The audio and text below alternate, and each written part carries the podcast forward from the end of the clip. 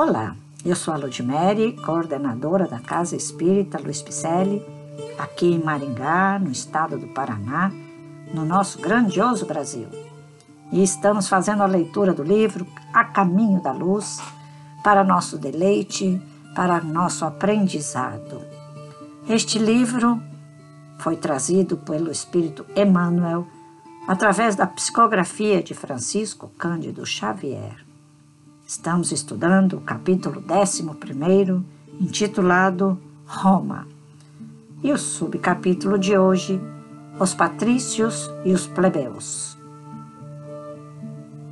Depois dos últimos Tarquínios, que procuraram intensificar os poderes militares da realeza, proclama-se a República, que fica governada por dois magistrados patrícios assistidos pelo Senado grandes medidas são executadas para consolidar a supremacia romana, mas as classes pobres, oprimidas pelas mais ricas, que gozavam de todos os direitos, revoltaram-se em face da penosa situação em que as colocavam as possibilidades da ditadura preconizada pelos senadores em casos especiais, com poderes soberanos, e amplos em todas as questões da vida e morte de cada um.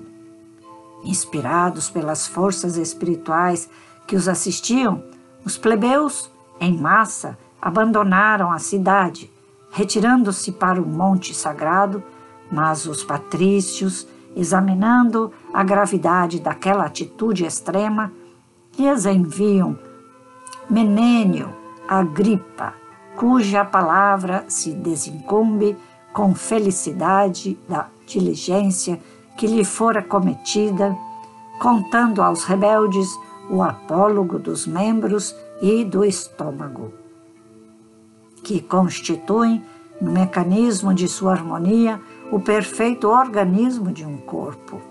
A plebe concorda em regressar à cidade embora impondo condições quase que irrestritamente aceitas. Os tribunos da plebe inauguram, então, um período de belas conquistas dos direitos humanos, culminando na lei canuleia, que permitia, naquela época, já o casamento entre patrícios e plebeus, e com a lei ogúnia, que conferia a estes últimos as próprias funções sacerdotais.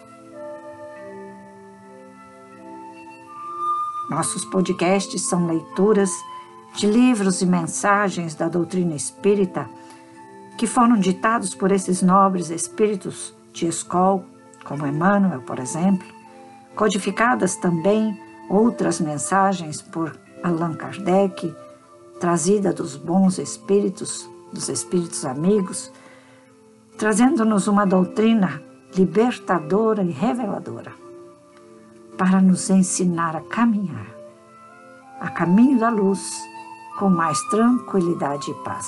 Essas histórias são lindas de se entender o hoje, para que a gente possa compreender como é que a sociedade de hoje vem trazendo suas modificações, trazendo as suas interpretações do mundo espiritual, pois desde lá ainda temos gente arraigado nesse tempo antigo, tentando modificar o hoje, mas muitos não conseguem e permanece as leis da forma que eles pensam que deveriam.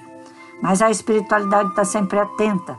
Veja só essa passagem, né? Os bons espíritos estão sempre ali, dando inspirações para que possamos melhorar o caminhar da nossa sociedade. Agradeço sua presença, te espero aqui na próxima leitura e te espero também para o acesso às nossas redes sociais, no nosso site www.celpifempicele.com.br. Um grande abraço e até a próxima leitura, com muita paz.